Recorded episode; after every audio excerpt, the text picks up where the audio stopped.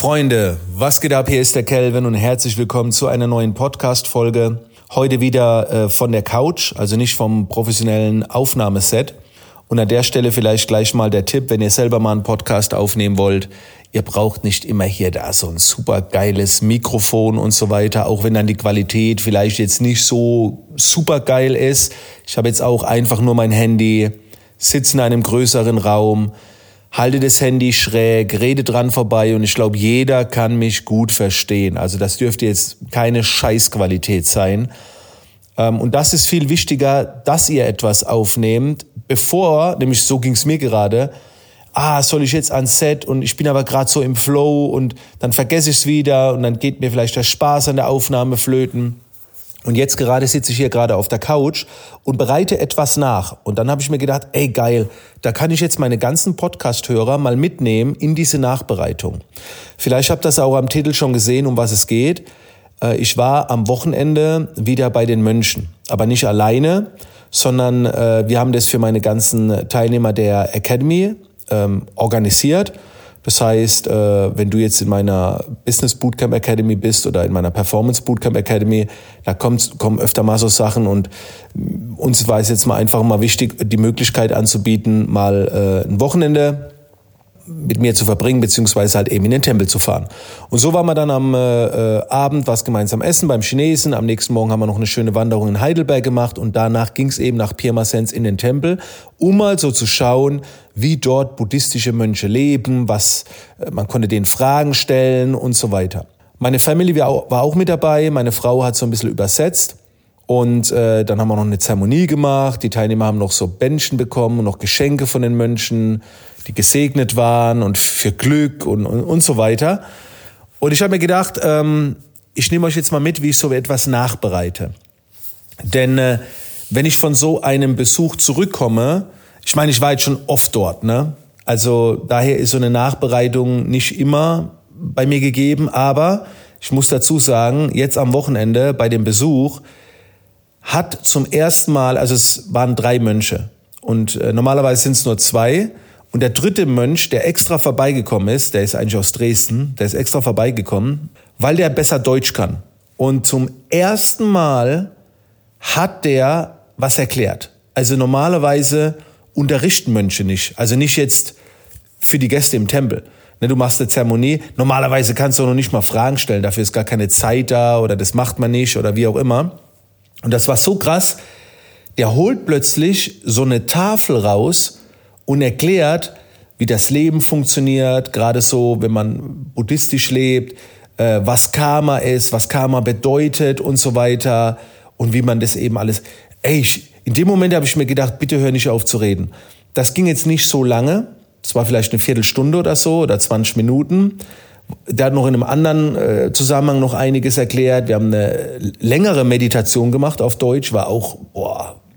Also es war ein besonderer Besuch und jetzt habe ich gedacht, während der Nachbereitung, also ich habe jetzt noch Lektüren weitergelesen, ich habe die, äh, die weiteren Gebote mal rausgesucht und, und studiert, weil er hat uns fünf Gebote mitgegeben und äh, es gibt aber noch viele weitere, gerade für Mönchen, die haben über 200 Gebote und da habe ich eben noch so ein bisschen recherchiert.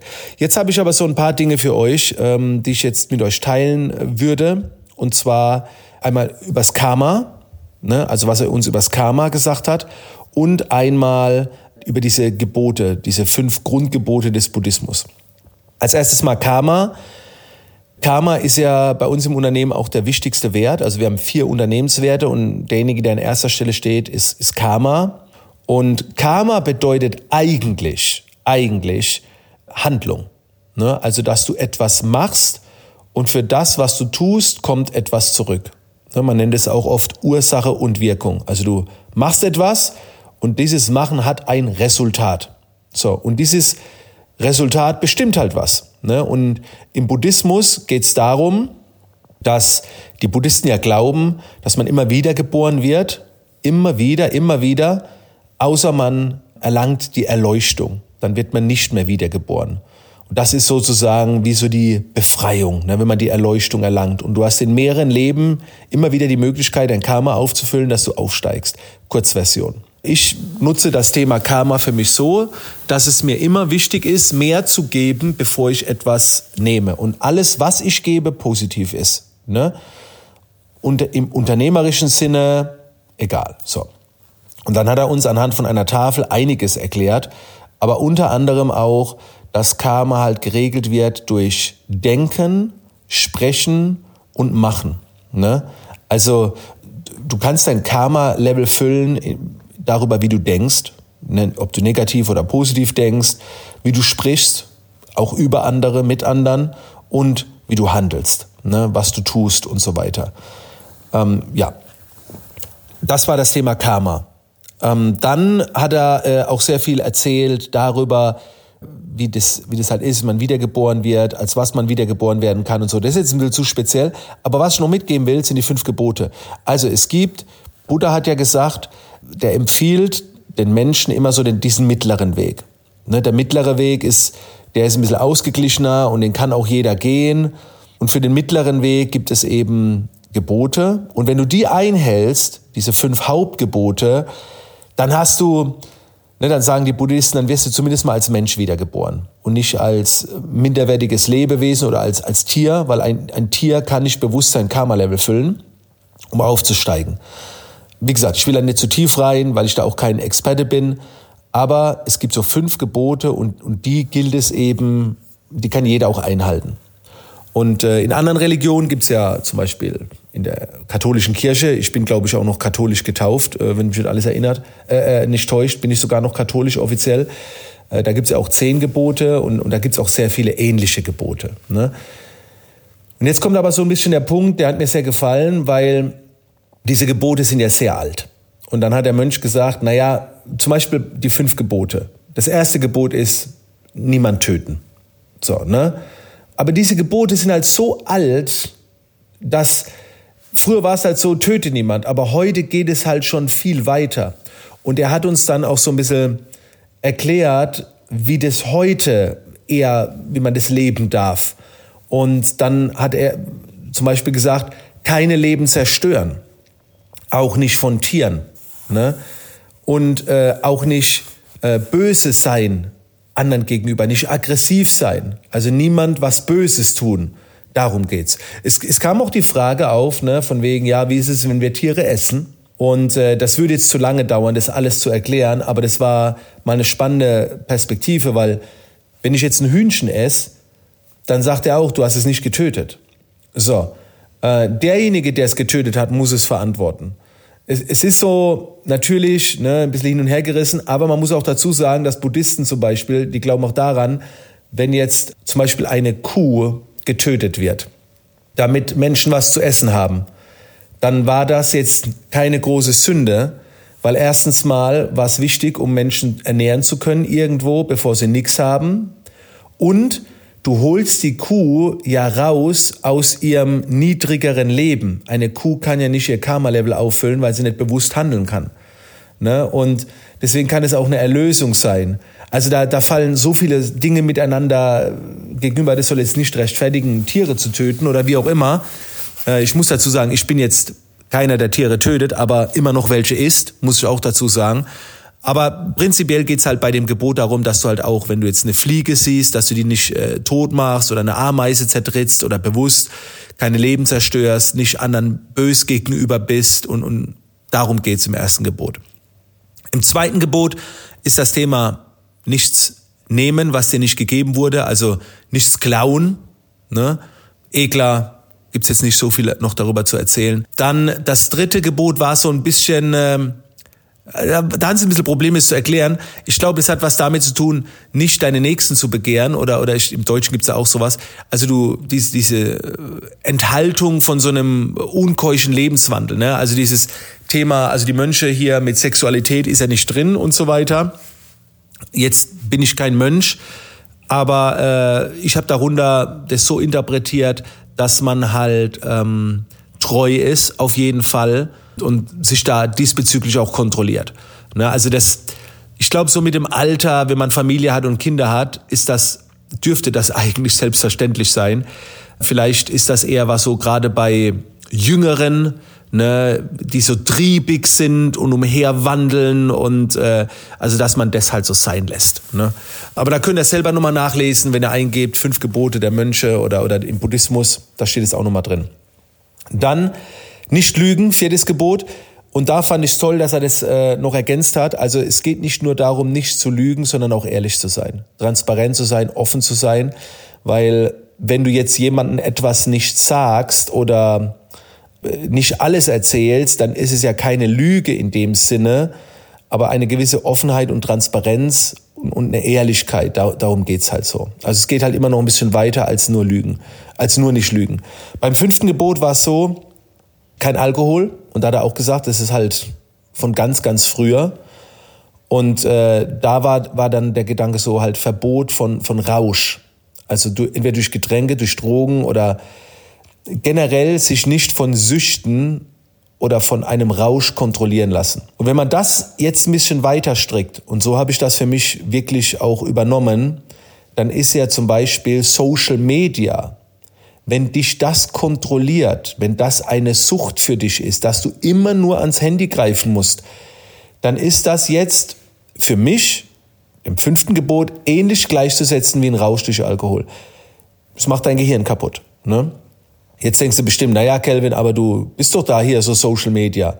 Ja, meine Bildschirmzeit am Handy, die, die ist überschaubar, die ist, die ist nicht wie bei vielen. Also bei mir ist alles sehr, sehr kontrolliert. Und klar, wenn ich jetzt diese fünf Gebote sehe, da ist noch vielleicht ein bisschen Luft, ne, um äh, da noch ein bisschen dran zu arbeiten.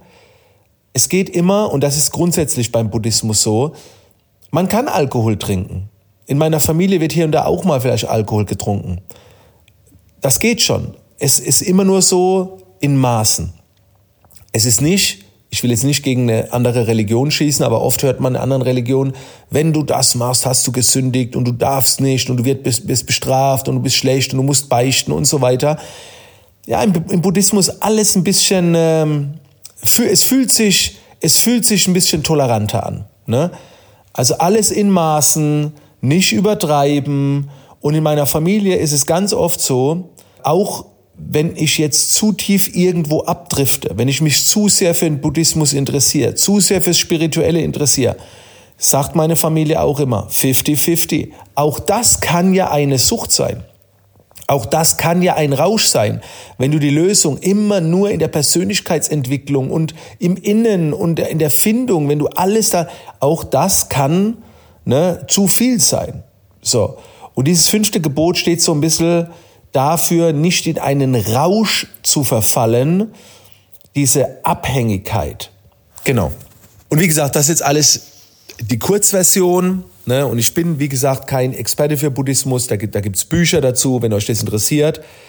Ich bin auch kein Buddhist, aber was, ich, was mir jetzt auch wieder am Wochenende bewusst wurde, wie krass ich diese, ich nenne es jetzt mal Werte oder Regeln mit in meine Coachings einfließen lasse, in meine Business Coachings.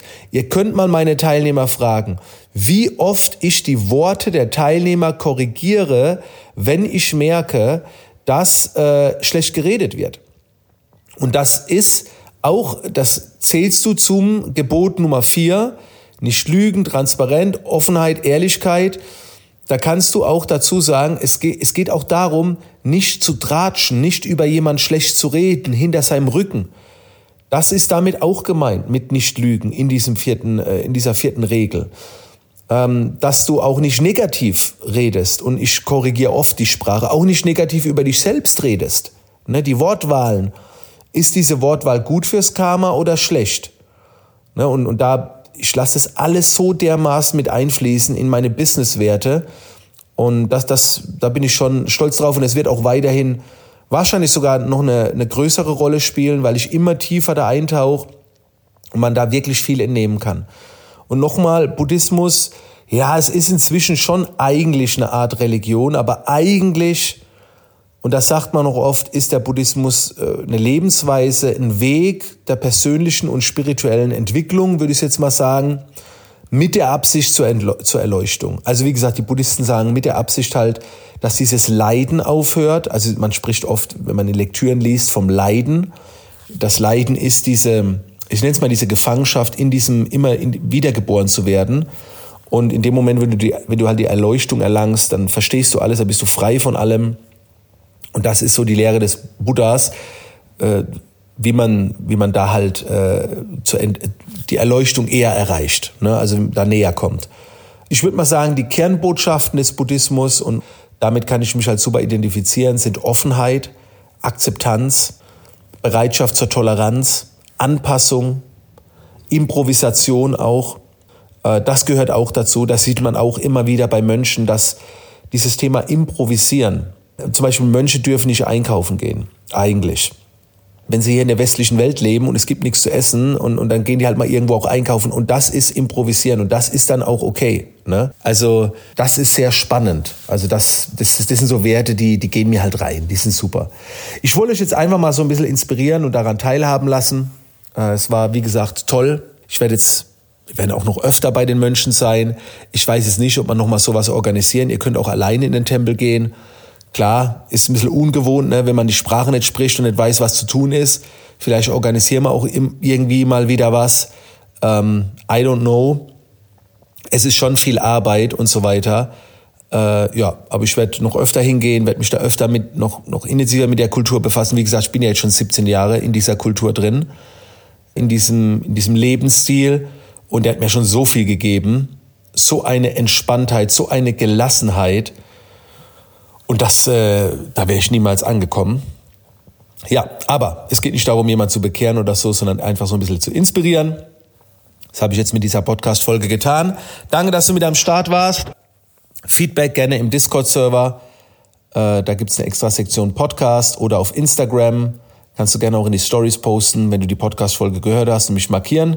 Ich wünsche noch einen geilen Tag und wir hören uns in einer der nächsten Podcast-Folgen wieder. Bis dann.